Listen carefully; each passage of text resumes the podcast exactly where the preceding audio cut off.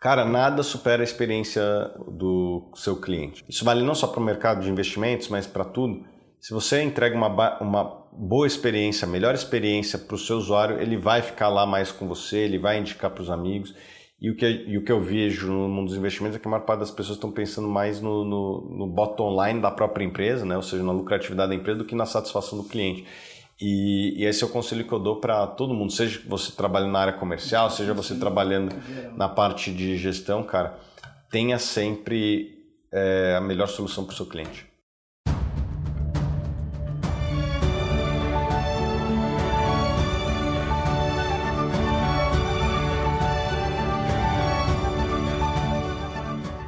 Estamos no ar. Me chamo Luiz Guilherme Prioli, sou associado do IFL São Paulo e seu âncora aqui no podcast acendendo as luzes.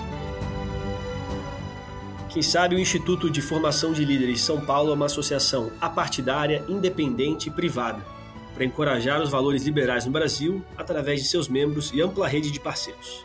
Nós acreditamos que os cidadãos comuns são os verdadeiros protagonistas das ideias da liberdade. E hoje, no tema aqui no podcast, vamos falar mais sobre empreender no setor financeiro, no mercado financeiro.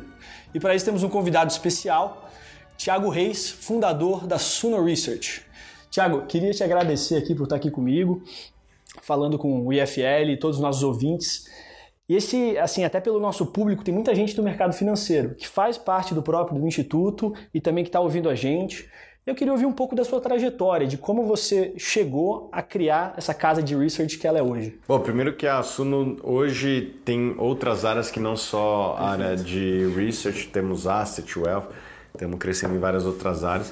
Bom, é, eu comecei no mercado financeiro ainda com 17 anos, fazendo um, a gestão de um clube de investimentos que tinha é, dinheiro de famílias, família e amigos, né? Era um valor pequeno, começou com o valor de um carro popular na época. Você começou na faculdade, investindo? Até antes da faculdade, já no terceiro ano do colegial, é, eu, eu, eu já investi. Inclusive, tem um livro aqui, que foi o primeiro livro que eu vi, deve ter em algum canto aqui, depois a gente acha. É? E eu, eu me lembro, era um livro do Warren Buffett qualquer, e, e, eu me lembro que durante a aula de química, física, eu tenho certeza que era aula de física, eu botava o livro de física na, aberto e botava o livro de, do, do, de finanças e tal que eu estava lendo aqui e eu, eu ficava lendo durante a aula e tal, né? Tipo, ficava parecendo que eu estava estudando física quando na verdade eu estava estudando investimentos já no colégio. E então eu comecei ali fazendo a gestão desse pequeno clube de investimentos, deu super certo. Depois transformei em fundo, vendi minha participação para o sócio e de 2014, 2014 2016, finalzinho de 2016, é, eu resolvi criar a Suno. Mas espera aí, eu quero até pegar um pouco dessa parte. Você fez um clube de investimento. Sim, sim. Como que funcionava esse clube de investimento? Cara, era um clube de investimento. Você vendeu ele, então, pô, você, antes de criar a Suno, hum, você já tinha feito Isso. uma empresa, fez um exit. É, eu tinha o clube de investimentos, uhum. que basicamente comprava ações, foi super bem, porque é, eu fiz boas escolhas ali, né? Alpargatas multiplicou por 15 vezes. Eu, nem, eu, não lembro de perder dinheiro de 2003 até 2008. Foi uma festa, dava 40% ao ano e tal. E, e pô, Warren Buffett tinha feito somente 20, entre aspas, eu achava com 20 e poucos anos que eu era melhor que o cara, né? É obviamente que veio a crise de 2008 que ensinou humildade a muitas pessoas, inclusive para mim.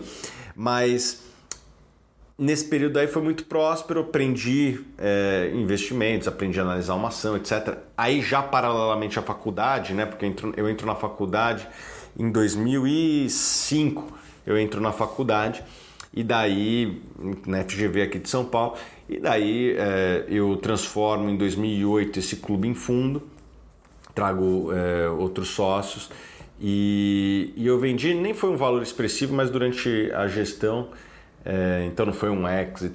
Mas durante a gestão, obviamente que teve performance, teve taxas ali que a gente conseguiu ter, porque a performance foi acima da média. E com isso eu consegui formar um patrimônio que eu comprei principalmente ações e fundos imobiliários e isso me dava uma renda que mais enfim, perene, assim. mais perene. E inclusive essa renda foi o suficiente para me manter nos dois primeiros anos da Suno. Nos dois primeiros anos da Suno, meu salário foi é, não foi zero porque o contador não deixava, daí não sei nem explicar, mas tinha que pagar um salário mínimo. Obviamente que em São, Paulo um salário mínimo é muito pouco. É, então meio que eu pagava para trabalhar nos primeiros dois anos da Suno, né? É, hoje tem um salário, mas até hoje nunca pagamos dividendos, sempre reaplicamos é, os resultados da empresa para continuar crescendo.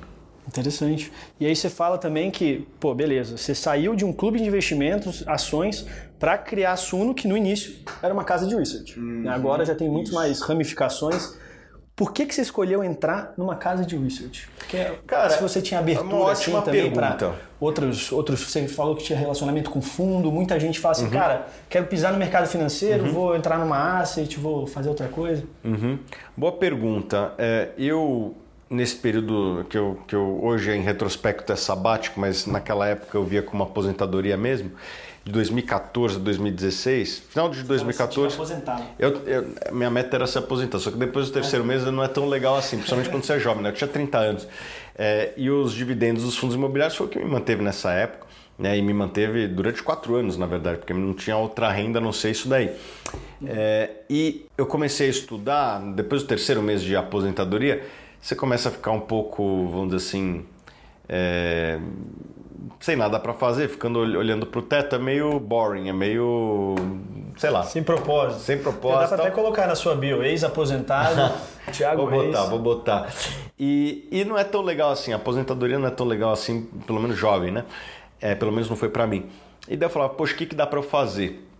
E eu me lembro que eu tinha um amigo que foi um dos fundadores do Mercado Livre que ele falava: pô, empreender é fácil, olha o que deu certo lá fora e replica aqui. E eu me lembro que na minha época de analista e gestor de um fundo, é, eu, eu analisei muitas empresas de internet de fora, porque lá em 2011 o real estava super valorizado e eu fiquei acabando, acabei ficando com uma ordem lá dentro, do, na época de fundo, de analisar os negócios de fora. Quando né? você fala lá fora, você fala Estados Unidos. Estados Unidos, Estados Unidos. É, porque o dólar estava a 1,50, 1,60, né? Bons tempos. E, e a gente nem tinha uma visão de dólar, mas as empresas brasileiras, muitas delas tinham múltiplos maiores. Uhum. E basicamente a gente via assim, um apartamento em Nova York mais, mais barato do que no Rio de Janeiro. Eu não preciso dizer que a produtividade do trabalhador nova-iorquino é, é maior que a, a nossa em geral, né? E, pô, tinham desequilíbrios e daí a gente falava, poxa, não é possível que não tenha bons negócios nos Estados Unidos, só tem bom negócio no Brasil, né? O mundo dá voltas, né? Isso faz uhum. quase 10 anos, aí, um pouquinho mais de 10 anos. E aí você uh, olhou para E daí eu fui estudar, estudar empresas americanas e daí eu fui buscar empresas que tinham uma rentabilidade sobre capital interessante, uma, um crescimento e um preço justo e, e me deparei com as empresas de internet, né? Google, Booking, e via que, poxa, as empresas conseguiam crescer, gerando lucro e tal. Isso é um business bom, né? Que você fixo mais baixo, né? Porque, é, muito custo variável, etc. E empresas que tinham recorrência, escala e, e pô, a digitalização ela ia trazendo cada vez mais clientes para essas empresas. Foi esse tripé que você buscou assim, ó, recorrência, escala e qual foi o último? E, e digital. É, na verdade as empresas digitais elas tinham várias das características que, que a gente busca, que são pô, estabilidade de, de, de receita, de margens e crescimento, né? E uma baixa necessidade de capital, porque é, pô, uma Gerdau, uma siderúrgica, para dobrar de tamanho, ela precisa construir uma outra planta. Uma, um, um Facebook para dobrar de tamanho, muitas vezes não precisa fazer um investimento em dobro, porque muitas dessas empresas elas terceirizam o capex dela para para, sei lá, servidores eh, cloud, né, como uma Amazon AWS, etc. Então, as empresas digitais elas têm uma característica que não é necessariamente capital limitador do crescimento delas, é outros fatores e o fator principal para um Google crescer é mais usuários na internet e cada dia mais tem mais usuários na internet ainda hoje. Imagina 10 anos atrás, as taxas de crescimento eram ainda melhores. Então você tinha rentabilidade sobre capital elevado com crescimento, ótimo, e um risco que na minha opinião não era tão grande. Né? E de certa forma o mercado foi concordando comigo ao longo do tempo. Eu falava é, cinco anos atrás que investir em Google era menos arriscado do que Coca-Cola, acho que hoje o mercado já tende a concordar cada vez mais comigo. Mas naquela época era meio visto como loucura, né? Mesmo porque ainda tinha o trauma é, da, da, bolha. da, bolha. da internet, etc. Mas eu acho que uma empresa como o Google é uma empresa bastante estável. Isso eu fiz algum.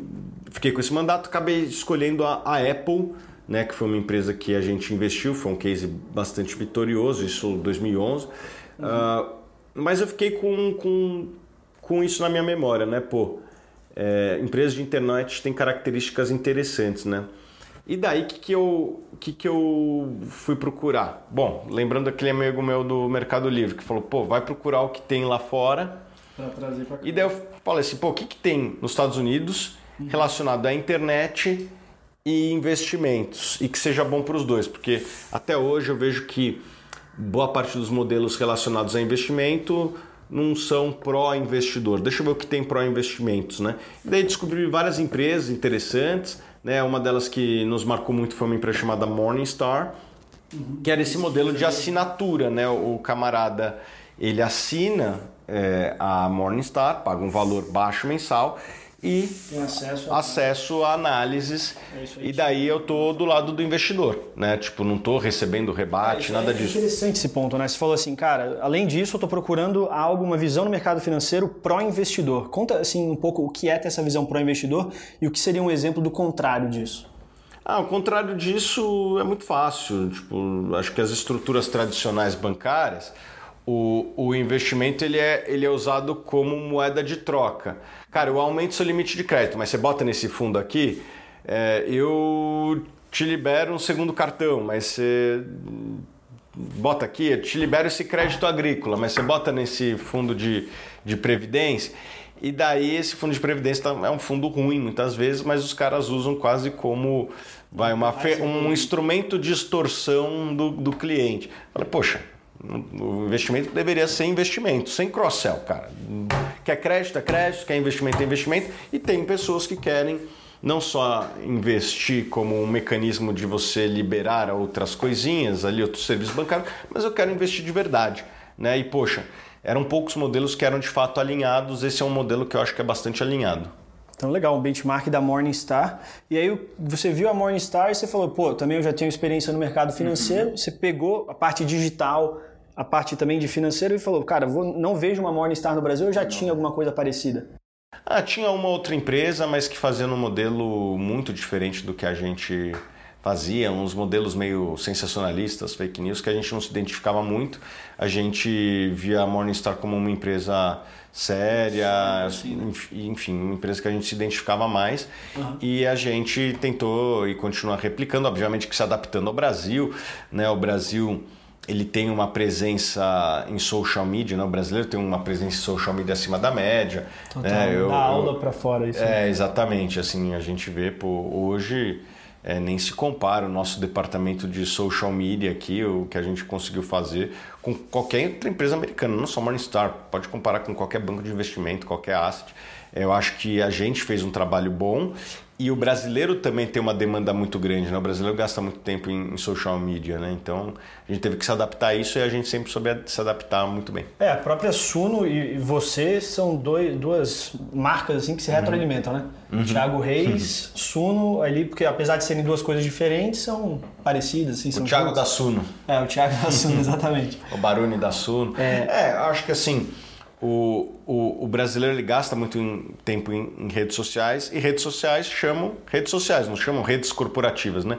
Uhum. As pessoas gostam de seguir pessoas, né? Se você pegar as 10 marcas mais, as, os 10 perfis mais seguidos do Instagram, não tem nenhuma, não tem nenhuma marca, né? Não tem Apple, não tem Amazon. É. É, quantos seguidores tem a Amazon aí ou a Apple? Você vai ver que não, não, não tem tanto seguidor, não tem, eu chutaria que não tem nem um décimo dos seguidores que tem o Cristiano Ronaldo, entendeu? Total. E, e, e óbvio.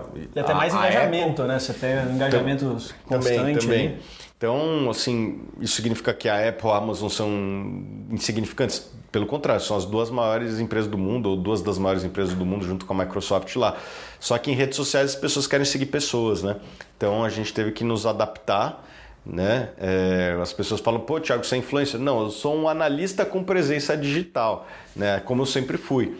Só que em vez de falar no tete a tete, hoje a gente fala através da internet, através desses canais digitais que quando a gente começou nem eram tão populares. Quando a gente começou o Instagram não era tão popular, nem tinha live no Instagram, acho que nem, tinha, nem era possível fazer live, ou, ou tinha acabado de lançar live no YouTube. Então os canais vão mudando, né? Não, não existia TikTok, acho, é, ou se existia era insignificante. É, então a gente tem que ir se adaptando e eu tenho certeza que daqui 5, 10 anos vão surgir outros canais, outras redes sociais, outros, outras formas de comunicar, de você se comunicar e a gente vai ter que se adaptar a elas.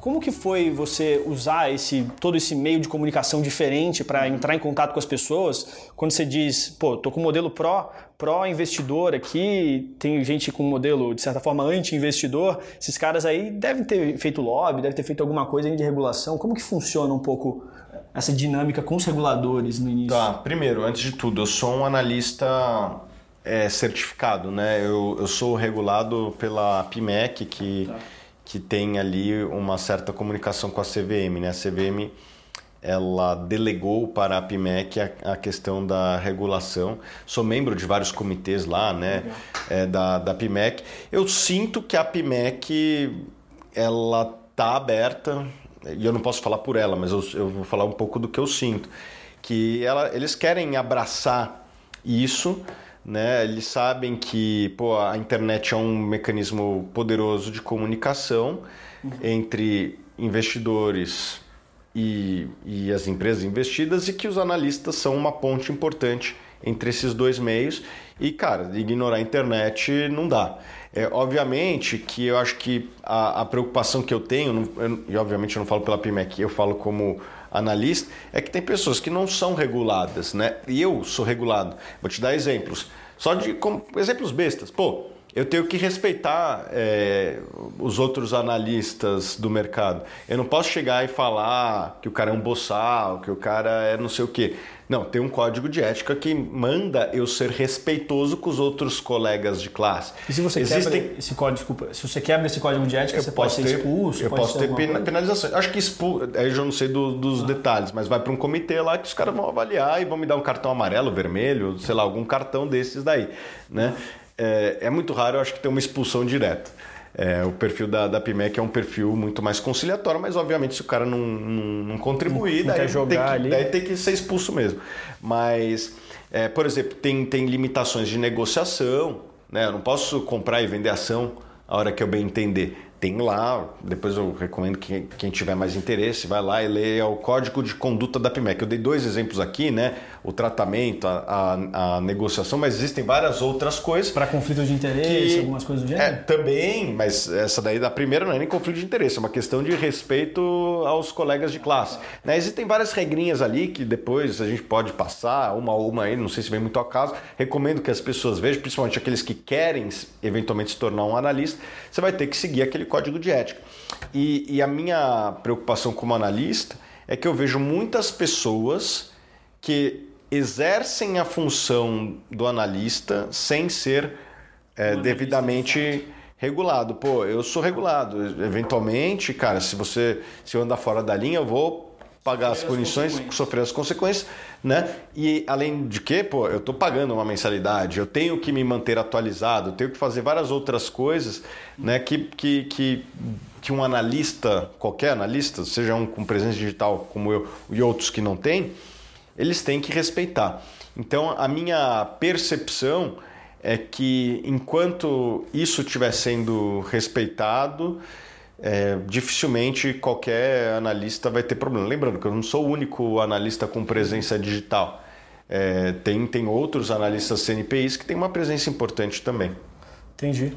E aí, assumo você falou também né, do modelo, no começo ali do início, do modelo de negócios que você se baseou lá fora, de recorrência digital. E olhando ele para o Brasil, né, porque tropicalizar muitas coisas muitas vezes requer suas mudanças, suas estratégias. Qual seria a dor assim que você fala que a Suno veio para é, solucionar? Cara, a, a, dor que a gente vem para solucionar é uma dor de rentabilidade da carteira das pessoas. A maior parte das carteiras tem uma rentabilidade sofrível e se você for ver na história da Suno, todas as nossas carteiras elas superam seus respectivos benchmarks. Os investimentos no Brasil eles sempre foram tratados como um mecanismo de cross-sell de outros produtos bancários e não um, um, vamos dizer assim, um instrumento fim, né? Pô, Vou investir porque eu quero investir, não porque eu quero que libere o limite do cartão de crédito ou que me deem um crédito agrícola. Toda essa coisa cruzada. Então, é, Como é, um fim em si mesmo. Né? Com um fim em si mesmo. E, e, os investidores no Brasil têm percebido isso, não é à toa que desde a nossa criação, e obviamente que a gente não é a única força que ajudou nisso, mas o número de investidores no Brasil multiplicou por 10 em ações e em 20 em fundos imobiliários. Então, é, tem cada vez mais pessoas pensando como nós. Né? Aliás, tem outras forças aí, o envelhecimento populacional, né? as pessoas quando vão ficando mais velhas, a idade média do brasileiro e na verdade do cidadão mundial tem aumentado é, ao longo do tempo e conforme as pessoas vão ficando mais velhas, elas começam a ter uma, uma preocupação com o seu futuro financeiro. Né? Quantos anos você tem? Tenho, vou fazer 30. Vai fazer 30. Daqui, você ainda não está você não tá tão preocupado, mas uma hora você começa a, a, a imaginar mais o seu futuro, né? a confiança das pessoas no sistema previdenciário público no mundo todo, ela cai a cada dia né? No Brasil cai talvez cada, cada hora, a, é. Então as pessoas que quiserem ter uma aposentadoria digna vão ter que construir ah, por si só. E os investimentos listados são uma alternativa. São a única alternativa? Não. Você pode abrir uma empresa, você pode construir casinhas e alugar, né? Tô dando exemplos aqui, mas os investimentos eles são tradicionalmente uma das principais fontes de geração de riqueza pensando na aposentadoria. Conforme as pessoas vão pensando cada vez mais nas suas aposentadorias, elas deveriam se preocupar mais com os investimentos e principalmente na rentabilidade daquele investimento. Uhum. Eu acho que a Suno vem ajudar esta dor específica.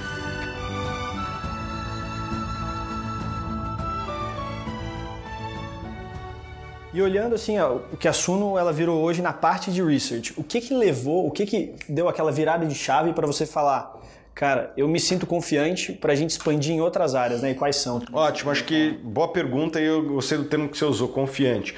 Cara, a gente com começou a comparar nosso desempenho com outros é, fundos líderes de mercado, né? Uhum. você pega as principais assets do Brasil, compara o desempenho nosso da, da Research e a gente via que estava entre os melhores fundos do Brasil.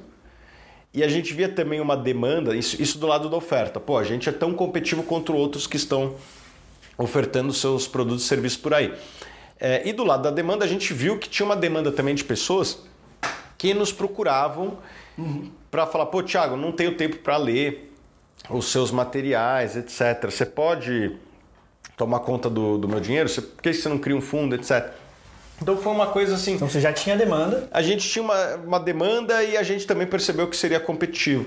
E se você for ver hoje, a gente tem a asset da Suno e todos os produtos da ASIS estão no quartil superior de performance, para não dizer liderança quando a gente compara com os principais players né, em termos de performance. Então a gente acha que tem condições de criar produtos competitivos. Eu acho que a Suno é uma empresa que atrai muito talento, principalmente o jovem é, talentoso, ele quer trabalhar na Suno. E se você tem talentos trabalhando dentro de, dos processos corretos, a tendência é que você tenha uma boa performance ao longo do tempo e é isso que a gente tem entregue para os nossos clientes. Entendi. Então vocês expandiram de research para uma asset. Uma asset. O Elf também? Elf. É, a gente tem outras pequenas linhas de negócio, né? A gente tipo tem, o quê, assim? A gente tem cursos, livros, né? Depois eu te dou um livro meu Infoprodutos, aí. Infoprodutos, beleza. É, cursos, livros, temos o que mais? Ah, a gente tem alguns sites ali que a gente vende publicidade, né? Sei lá, o Estados Invest vende um pouquinho de publicidade lá. Então tem, tem algumas outras pequenas linhas de negócio, mas assim, eu acredito que o futuro do assunto está muito ligado a asset e a wealth. Então se você. Isso aí até para você começar né, com a Asset Wealth, você teve um outro caminho que você seguiu pelo research. Uhum. É, o que, que você diria, por exemplo, as pessoas que estão aí, os talentos que estão na faculdade agora, que estão ali olhando, falando assim, cara, eu gosto muito do mercado financeiro, eu quero de alguma forma dar esse, esse meu primeiro pezinho ali. Que tipo de negócio você diria para eles começarem? Que tipo de conselho você daria para essas pessoas? Ah, o cara quer, que quer trabalhar ou que quer que empreender? Quer, que quer empreender. Cara, empreender no mercado financeiro, eu vou falar da parte de investimentos, né? Porque quando a gente fala de mercado financeiro, tem de tudo aí. Tem cartão de crédito, conta corrente, seguros pô, tem muita crédito. Fazer um banco digital. Fazer um banco digital. eu tô mais na parte de investimentos, que é onde eu Entendi. dediquei a maior parte da minha vida, ou a totalidade da minha vida profissional, né? Eu não vou falar aqui de seguros ou de cartão Claro, de crédito. razão, né? não- Você vai falar o que você achou interessante, o caminho que você, que você trilhou. Ah, e eu acho que na parte de investimento tem- você tem duas partes, basicamente. Ou a parte comercial, ou a parte de produto. Né? Ou você vai ter bons, buscar criar bons, bons produtos, e daí podemos falar de venture capital, é, real estate, né, que é imóveis ou ações, mas assim, trazer bons negócios, como que você origina bons negócios, né? Se você é gestor de um fundo imobiliário, como que você compra boas lajes corporativas, como que você compra bons centros logísticos e tal. Se você é um, um fundo de venture cap- capital, como que você origina, como que você mantém relação com potenciais é, empreendedores que vão criar o próximo unicórnio, né? Então a originação e a parte comercial, né? Eu acho que são dois caminhos diferentes aqui é, e é importante que cada um tenha isso na sua mente. Eu acho que hoje a parte de agentes autônomos é um caminho que e wealth service são dois caminhos que é, podem ser muito interessantes para quem quer empreender, mas sempre acho que com um viés comercial, né, atender clientes para aplicarem bons produtos. E aqui bons produtos, cara, eu acho que assim, o caminho que tem é você criar uma asset, mas criar uma asset, cara, é, É complicado. é, é, é complexo, porque você tem que captar e aplicar. E eu acho que a maior parte das pessoas é, é difícil você ter é, essas duas habilidades, e principalmente se você é novo. Acho que é, se você é novo, cara, até os, até os 30 anos, trabalhe numa boa instituição. Pô, você quer seguir na carreira de venture capital, quer seguir na carreira de, de fundo imobiliário, quer, quer trabalhar com, Com a Suno, ações. as vagas você- estão abertas aí? Tem, Vaga tem aberta? sempre vaga aberta. Se você quer ser analista de ações, ter sua asset de ações, sei lá, lá na frente, o que eu faria? Acho que nos primeiros, até os 30 anos, cara, escolha uma boa escola e talvez ali depois, quando você já tiver mais contatos e tal, talvez aí você monte seu próprio negócio. Eu nem fiz isso, eu lancei minha asset logo de cara, no meio da faculdade, ainda no final da faculdade, mas não sei se eu recomendaria isso para todo mundo. Eu também comecei É, antes, justo, né? Também não As dá pessoas- pra recomendar para todo mundo, né? Todo É. mundo que tem. não, e eu comecei muito antes, né? Então, eu comecei com 17 anos a, a investir, 16 para 17 anos. Então, é, quando o pessoal me via lá com 25 anos, falava, pô, você é jovem, hein? Falei, cara, eu sou jovem, mas eu não sou inexperiente, porque eu tenho mais tempo e dedicação do que muita gente que tem 10 anos a mais que eu de mercado. Então, é, Você começou na prática ali. ah, eu comecei muito antes, né? E, e tão, tão importante quanto a idade é a dedicação, cara. Pô, eu, eu quando era muito novo, eu só lia investimento, só fazia isso. Não tinha tanto material quanto hoje, né? Então, se não tinha tanto material quanto hoje e eu lia muito mais, então eu imagino que eu, que eu, que eu, que eu estivesse mais preparado que muita gente. E qual, nesse processo todo aí da Suno, Research, Asset, Wealth, qual foi a sua maior dificuldade, assim, ou, ou melhor, né, mudar um pouco essa, sua maior, seu maior desafio que você conseguiu conquistar? Cara, são desafios todos os dias, né? Não tem É, toda hora tem problema, Ah, cada- toda hora tem cada- dificuldade. Pô, Mas todo qual que é dia. aquele lá que você fala assim, cara, pô, consegui fazer isso, aprendi muito. Ah, eu acho que no começo sempre é mais difícil, né? Você ter uma operação rentável desde o primeiro dia, os primeiros clientes são sempre os mais difíceis. É, por sorte a gente conseguiu. Acho que assim, quando você está o, o primeiro real de receita, cara, é, é aliviante. E o meu primeiro real de receita foi no YouTube, cara. A gente fez umas gravações no YouTube, botava ads lá. Cara, eu me lembro, eu fiquei tão feliz com o primeiro real, cara, eu falei, pô, agora temos de zero para um, Agora né? você consegue se guiar pelo, pelo Agora temos um né? real, antes não tinha nada. Qualquer coisa daqui pra frente dá para agora tem um, agora dá para fazer conta de crescimento. Antes não, nem crescimento dava, né? É, tudo ia ser infinitas vezes a mais. É. Pô, isso aí, é- isso aí é bem interessante, porque eu, quando eu voltei para o Brasil, formado economista, eu fui empreender e aí eu inventei, eu fui, fui criar uma coisa que, rede social aqui no Brasil, rede social de discussões, Polemitix na época, aí, pô, a gente chegou a levantar capital tal. Só que uma coisa que me era muito agoniante nisso era que eu estava um pouco com o foco de burnout capital, né? Então, é levantar capital, ir atrás de usuário, levantar capital, ir atrás de usuário. Só que ainda não tinha um modelo de negócio claro. Isso para mim era a coisa mais agoniante da vida, porque se você está indo atrás de pegar usuário, você não está indo atrás de, de certa forma, de fazer dinheiro. Uhum. E acho que quando. Isso é uma coisa interessante do mercado financeiro, aí, principalmente quando você entra no mundo mais digital, ali, que você tem os resultados mais rápido, que você consegue se guiar pelo lucro, que você consegue se guiar pela receita. Se, pô, se alguma coisa não está me dando receita, eu já sei que aquilo ali, cara, pô, perenidade, não vou precisar. Uhum. Eu quero recorrência. Né? Você falou, eu quero recorrência. Então, é, isso aí é um, é um aprendizado que eu levo para a vida. Assim, pô, você tendo seguido por esse caminho, eu acho que mostra para muita gente que está aqui no mercado financeiro querendo começar, seja mais novo, que eu falei um exemplo na faculdade, mas não é todo mundo só novo que empreende, né? Tem gente muito mais velha. Você começou a empreender ali, assumo com quantos anos? 30 e. Cara, 30. É, 30 anos. 30, é, não, 31, né? É, então, pô, você criou a Suno com 31 anos. Não é só porque você está na faculdade que você tem que sair e criar um unicórnio. Você pode trabalhar em algum lugar, você pode bater na porta de alguém, aprender muita coisa, porque de até de você, até no conceito aqui que eu imagino, você como ali analista de investimentos versus como um empresário que está tocando uma empresa são desafios aí jogos bem diferentes. Bem diferentes. Aí eu acho que mas diferentes, porém complementares. Porque muito do que eu aprendo como investidor eu, eu, eu levo para a empresa e vice-versa, cara. Porque eu tenho uma visão de investidor dentro ah, da empresa. É. Quando, você, você, quando, você investe, quando você é empreendedor, você você está vendo o que incentivos importam, você está vendo que, pô, é, investir em publicidade no Facebook dá retorno. Opa, será que isso não vale a pena para comprar ações do Facebook? Então, você começa a estar tá inserido né, no, no, no, meio. no meio e tal. Então, eu acho que as coisas são complementares. Eu acho que o acho que é o Buffett, uma frase mais ou menos assim. Eu sou um bom investidor porque eu sou um bom empresário, eu sou um bom empresário porque eu sou um bom investidor. Eu acho que as coisas se complementam. Uhum. Apesar de não ser a mesma coisa. É, e o que que então, acho que você falou do Buffett, né? Bateu os rendimentos do Buffett em 2003 a 2008. É, o que, que você diria agora, então, acho que para as pessoas que estão querendo empreender no mercado financeiro? Qual seria o seu maior aprendizado disso que você falar para elas assim, ó, tal? Cara, nada supera a experiência do, do seu cliente. Eu acho que isso vale não só para o mercado de investimentos, mas para tudo.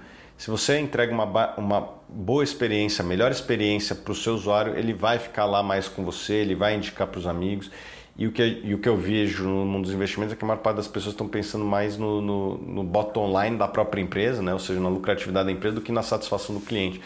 E, e, esse é o conselho que eu dou para todo mundo, seja você trabalhando na área comercial, seja você trabalhando na parte de gestão, cara, tenha sempre é, a melhor solução para o seu cliente. É um bom ponto, cara. Seja... Pode parecer meio óbvio, mas infelizmente, é, eu diria que 99% das vezes as empresas não estão fazendo isso. 99% das vezes. É isso, em relação a investimentos, com certeza. Porque é, essa é até a sua tese, né? Do seu pró-consumidor.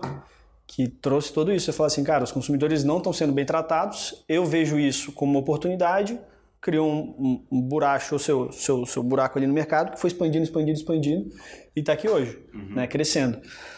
E, e a, o Brasil tem muito disso, né, cara? No Brasil você tem. Ah, muito. O Brasil tem muita.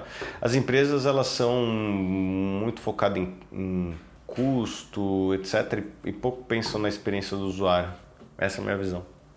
Então isso é oportunidade, porque quando você tem, seja um problema de governo, um problema é, de regulação, um problema no próprio mercado ali de players tão grandes que não conseguem dar um serviço, não conseguem dar uma, uma experiência boa para o cliente, é um bom lugar para você entrar. E assim, até complementando isso aí que o Thiago falou, uma coisa que a gente fala muito aqui no podcast é para você focar sempre no problema, você focar, não focar na sua solução. Por exemplo, é, quando você tenha, você sabe que matar as pessoas têm fome, você pode pensar várias maneiras de alimentar elas. Mas se você faz milho, você vai querer entuchar milho em todo mundo. Então pensa primeiro em como as pessoas tem, que elas têm a fome e como você quer solucionar isso ao invés de querer entuchar milho em todo mundo. É porque aposto que você deve ter se guiado muito por isso, uhum. para saber quais informações, quais, quais research você ia fazer ali, quais uh, informações você ia passar para captar esses clientes. E é muito isso, porque no final das contas vai ser a experiência da pessoa. Ninguém gosta de ser entuchado milho. Não sei que a pessoa gosta muito de milho. Mas sabe que também tem outro jeito de empreender, né? Assim, eu, você citou o exemplo do milho. É, o, o, o milho é, pra, é utilizado para fazer é, acho que o whisky em alguns lugares, né? E daí teve uma produção ah. de milho grande, os caras vieram e falaram, pô, já que tá, só já dá pra... tem um monte de milho, você e trabalha talvez o pessoal não quer, não quer comer milho, tá bom, então vamos, é vamos o que, que, dá, que mais dá para produzir aqui? Viram que tem uma eu demanda para outro problema. Exatamente. sei lá, o lazer, não, eu gostei, eu gostei desse. vou usar, vou implementar no meu, no meu exemplo dos milhos.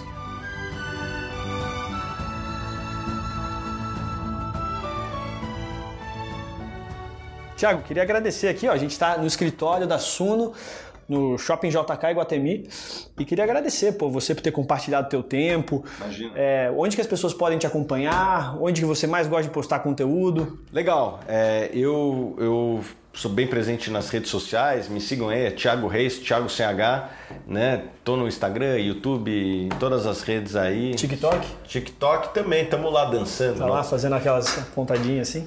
É, não, tô brincando. Mas eu, tô, eu tenho uma conta lá, sou pouco ativo lá, uhum. mas tenho, uma conta lá no, no TikTok também. E é isso aí, estaremos aí sempre juntos com o IFL. Qual que é o lema aí do, do IFL? Liberdade para todos. Seja líder, seja livre. Lembrando aqui mais uma vez, é, nosso podcast, a gente solta ele todos os meses. Se você não acompanha o Instituto de Formação de Líderes de São Paulo, segue aí, IFLSP. Né, nós temos processo seletivo duas vezes por ano, então fica ligado para saber quando você pode entrar no, no Instituto. Ou também, né, você está pensando nessa pegada digital aí, a gente lançou um curso de, que chama Um Pequeno Passo para a Liberdade, que é um curso completamente digital. A gente pegou vários professores do Instituto ali, eu mesmo dou aula de Introdução à Economia, Introdução à Política e tem mais um monte de nomes, Rafael Lima, putz, várias pessoas também do Instituto. Agradecer você aí para o nosso ouvinte e até a próxima.